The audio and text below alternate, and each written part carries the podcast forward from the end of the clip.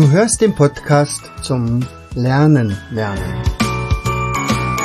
Von und mit Jens Vogt, Leiter der Akademie für Lernmethoden. Bring dein Hirn zum Leuchten.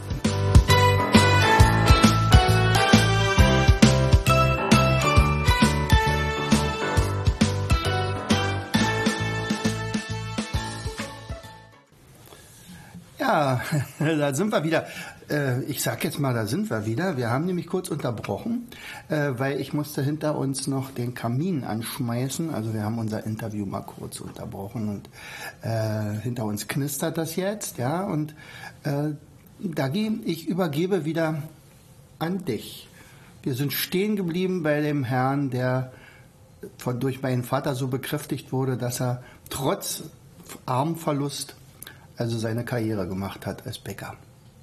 Ja, und ich würde dazu sagen, ist echt eine schöne Geschichte. Ähm, sein ehemaliger Chef und jetzt mittlerweile auch Freund äh, glaubte an ihn und bestärkte ihn, das zu tun, äh, wozu er gerne Lust hatte, was er eigentlich schon immer machen wollte, trotzdem er nur einen Arm hatte. Ja, eine unglaubliche Geschichte, echt beeindruckend. Mhm, genau. Ja. Ähm, Vielleicht mal nochmal, dass wir zur Schule zurückkommen. Sehr ähm, gerne. das, ähm, du hast dir ja im Verlaufe der langen Jahre, vielen Jahre, äh, eine Menge neuer und ungewöhnlicher Lernmethoden überlegt. Wie haben denn deine Schüler immer darauf reagiert? Immer alle begeistert oder? Total. Also alle waren sofort begeistert. Natürlich Quatsch. Ähm, also es ist ja so, äh, wenn man das relativ jungen Schülern anbietet, dann machen die das sofort. Also es hat ja auch was mit, äh, ja, die sind ja noch im Entstehen, die haben noch keine großen Gewohnheiten. Und dann, wenn ich da zum Beispiel in einer fünften oder sechsten oder siebten Klasse mit einem Mindmap zum Beispiel beginne und ich sage, ja, das ist eine schöne Sache, wir machen das jetzt einfach mal, dann übernehmen die das einfach.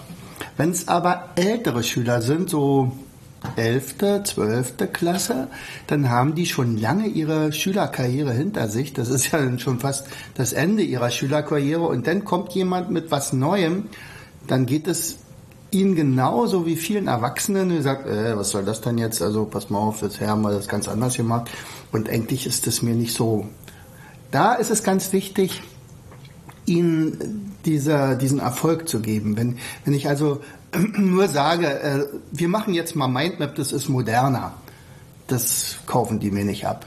Aber wenn ich sage, okay, ich zeige euch, wie man innerhalb von fünf Minuten äh, 100 Fakten lernen kann und das macht sogar noch Spaß äh, und ihr schreibt anschließend gute Noten, äh, wäre das ein Deal.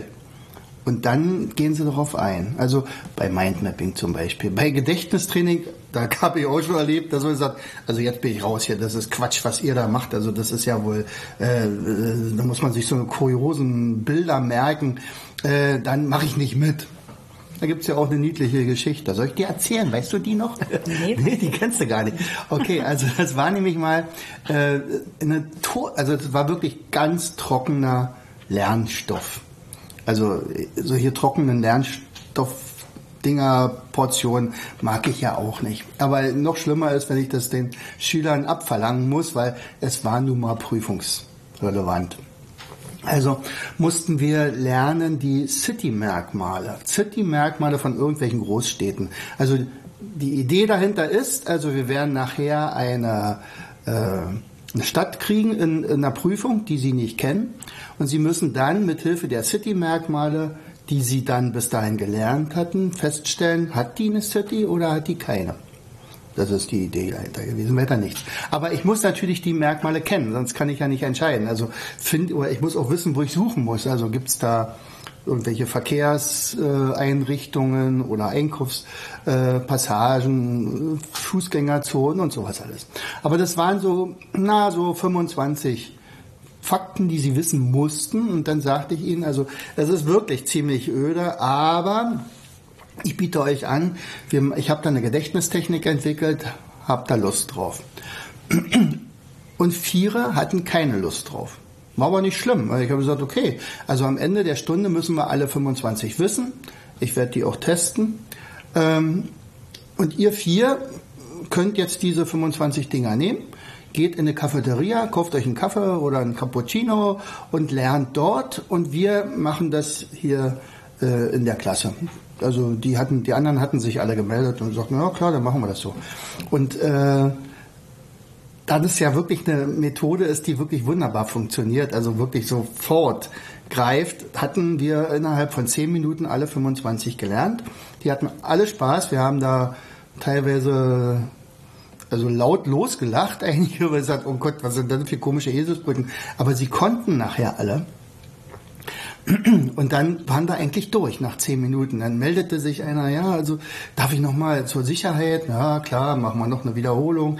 Dann haben wir so nochmal rückwärts aufgesagt, aber dann waren 20 Minuten rum und eigentlich hat man gesagt, also äh, erst am Ende der Stunde, die werden 10 Minuten vorher kommen, ähm, fragen wir ab. so, hatten wir also noch ungefähr, weiß ich nicht, 15 Minuten Zeit, Witze zu erzählen. Ja, ist wirklich, äh, wir haben diese City-Merkmale komplett erstmal ignoriert, also pff, wir wussten sie ja halt sozusagen. Und äh, in dem Moment, irgendwann kamen dann die vier Jungs, mit hochrotem Kopf übrigens. Also man hatte so das Gefühl, es kommt Qualm aus den Ohren raus, weil die sich so angestrengt hatten. Die wollten natürlich besser sein als wir, ist ja klar. Also die wollten ja mehr oder weniger nachweisen, dass der Quatsch, was wir da machen, also nichts bringt. So, und dann habe ich gesagt, okay, also wisst ihr was, wir, wir schreiben die einfach nur auf, die 25 Dinger, und dann, wer die hat, dann ist das gut. Also ich, mir ist die Reihenfolge egal und, und ich schreibe jetzt keine extra Fragen noch extra dafür an, also ihr müsst das auch nicht anwenden erstmal. Nur das nachweisen, dass ihr es gelernt habt.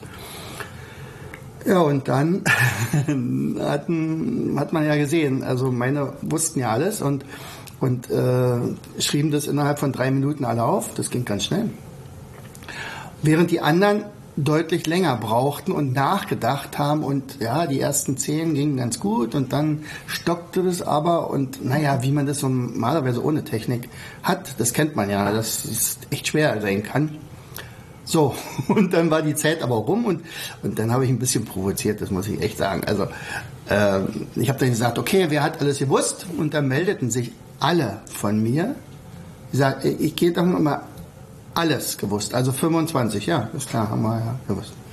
Okay, und dann haben die vier haben sich natürlich nicht gemeldet, weil die hatten es nicht alle vollständig.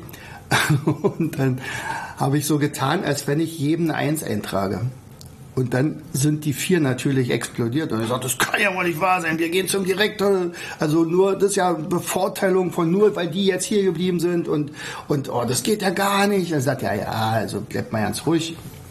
Da die Zensuren stehen ja auch wirklich noch nicht drin. Ich habe nur so getan. Aber wir machen es jetzt so. Äh, eure vier Arbeiten werden von meinen Leuten kontrolliert und ihr müsst die anderen kontrollieren. Ist das okay? Es war eine Doppelstunde, also wir hatten schon noch Zeit dafür. Ja, das ist okay. Und dann war die Schmach natürlich umso größer, als die allen eine Eins eintragen mussten, weil alle alles richtig hatten. Und bei denen war einer mit einer Zwei und einer mit einer 3 und zweier mit einer 4, weil das einfach nicht geklappt hatte. Ähm, die zweite Pointe davon war allerdings vier, also mehrere Jahre später, als, als wir mal so einen Tag der offenen Tür gemacht hatten, das war bei uns zu Hause und da war der, der Jens auch mit dabei und der war offensichtlich einer aus der Klasse, jedenfalls, als ich dann diese Almuttechnik rausholte, wurde er plötzlich ganz ernst und sagte, so, da müssen Sie sich jetzt da müssen Sie sich jetzt wirklich konzentrieren. Das ist eine Technik, die wende ich seit Anfang meines Studiums an. Also die ist wirklich genial. Es war nämlich mal so, dass Herr Vogt dann mit uns mal so einen Test gemacht hat und er war einer von den Vieren. und das war natürlich dann ein Hammerding. Nicht? Das hat natürlich riesen Spaß gemacht und das war so indirekt auch für ihn super, weil der ja gemerkt hat, also hallo, was ist denn jetzt mit denen passiert? Warum können die denn das? Und das war ja wirklich ein Unterschied wie Tag und Nacht. Ja, sowas. Und natürlich gibt es aber gerade bei den Elften und Zwölften immer mal wieder welche, die gesagt haben, äh, nee, das mache ich nicht. Und dann ist es okay. Also ist ja von mir immer nur ein Angebot gewesen. Aber viele Sachen sind eben sehr, sehr gerne angenommen worden. Einerseits, weil sie gemerkt haben, sie kriegen dadurch bessere Leistungen. Zweitens, sie ähm, das ist viel leichter zu lernen. Das dritte, also wir haben ja praktisch immer beide Gehirnhälften aktiv und das funktioniert halt besser. Ähm, das macht auch mehr Spaß. Äh, wir können uns nachher, wenn die alle das Grundwissen also aufgebaut haben, natürlich über ganz andere Dinge sich unterhalten, als über, naja, das musst du immer nochmal und nochmal wiederholen, nochmal wiederholen. Naja, und dann gibt es natürlich auch ein paar tolle Sachen gewesen, also die, die ich ja dann, ich glaube, acht Jahre lang gemacht habe mit diesen Memo-Flips. Hm. Äh, das habe ich ja auch so nebenbei im Internet einfach nur mal gefunden und gesagt, oh, das ist eine Sache, die kann man ausbauen. Das ist bestimmt was Tolles und daraus ist ja eine richtige, ja, also eine Bewegung geworden, wenn man so will. Nicht das ist ein kleines Heftchen, in dem man also sehr selbstständig die Schüler arbeiten lässt und am Ende nach acht Stunden Unterrichtszeit ja, dann also kleine Meisterwerke dann hervorgebracht werden. Und die haben Kompetenzen aufgebaut, das habe ich nicht gewusst, dass man das vorher überhaupt schaffen kann. Die haben sich ihre eigenen Pläne gemacht, die haben sich gegenseitig unterstützt, die haben äh, recherchieren müssen, also immer Dinge, von denen sie vorher noch gar nichts hat, wussten, ähm, haben dann die dann zusammengetragen und, und dann in einer sehr, sehr ansprechenden Form, wo dass sie also unglaublich stolz waren am Ende, das, das vorweisen zu können. Und manchmal haben sie auch gesagt, ich dachte schon, ich habe das Schönste. Also ich habe mir so eine Mühe gegeben und dann habe ich das von meinem Nachbarn gesehen. Der kann ja noch viel besser zeichnen und das gestalten. Also sie waren total begeistert von sich selbst und dann von auch innerhalb der Klasse. Und wir haben ja dann am Ende sogar so eine Art Schönheitswettbewerbe gemacht, wer hat das Schönste. Und da konnte ich von vielleicht 70, 80 Arbeiten mindestens 35 in die engere Auswahl bringen und die haben dann die Schüler entschieden, wer, wer das Beste hat und so. Also viele Dinge sind übernommen worden.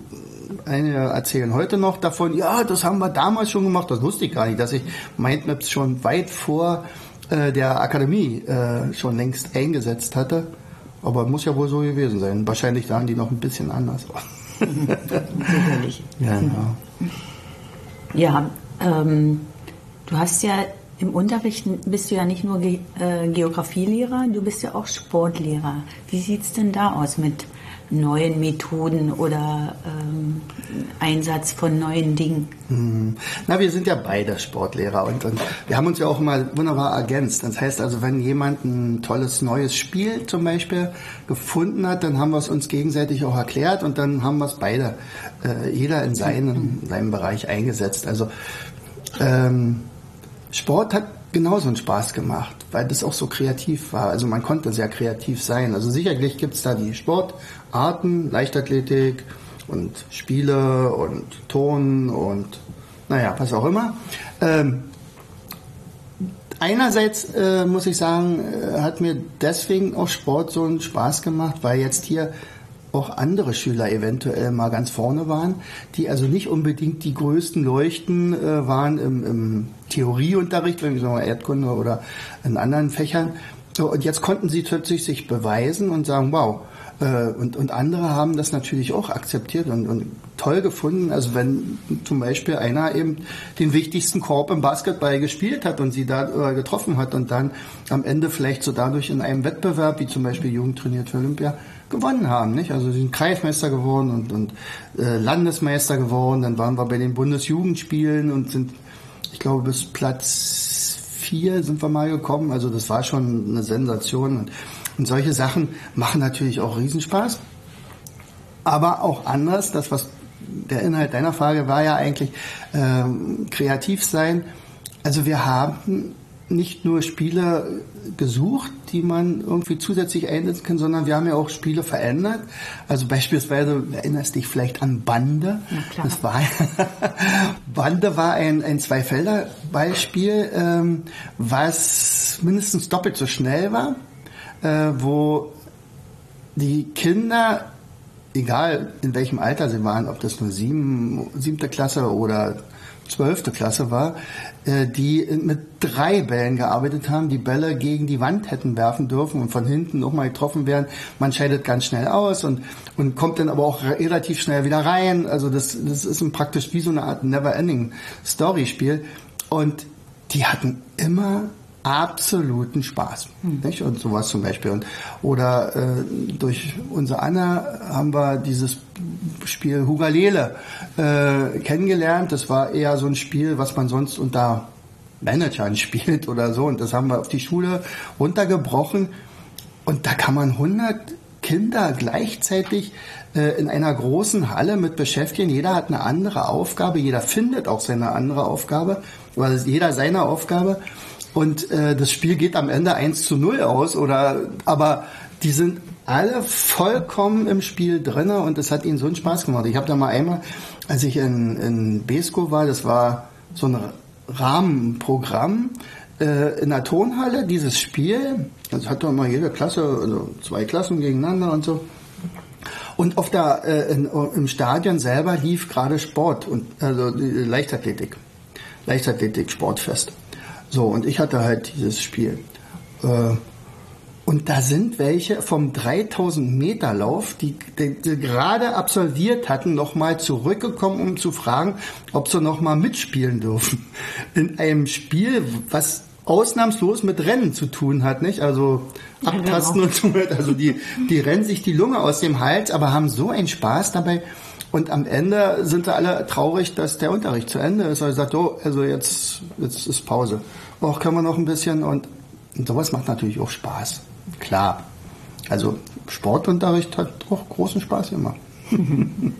ja. ja.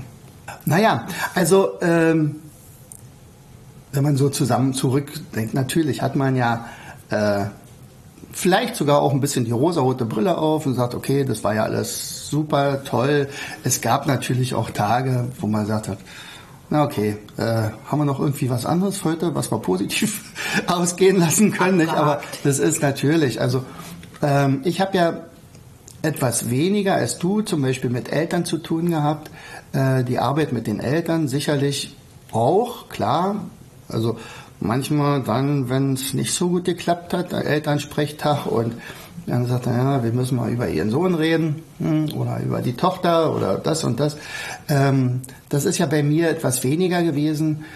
Ähm, aber das ist vielleicht auch ein anderes Thema, wenn man sagt, okay, also äh, was hat sich da vielleicht auch verändert im Laufe der, der Jahre. Auch da gibt's ja tatsächlich Tendenzen.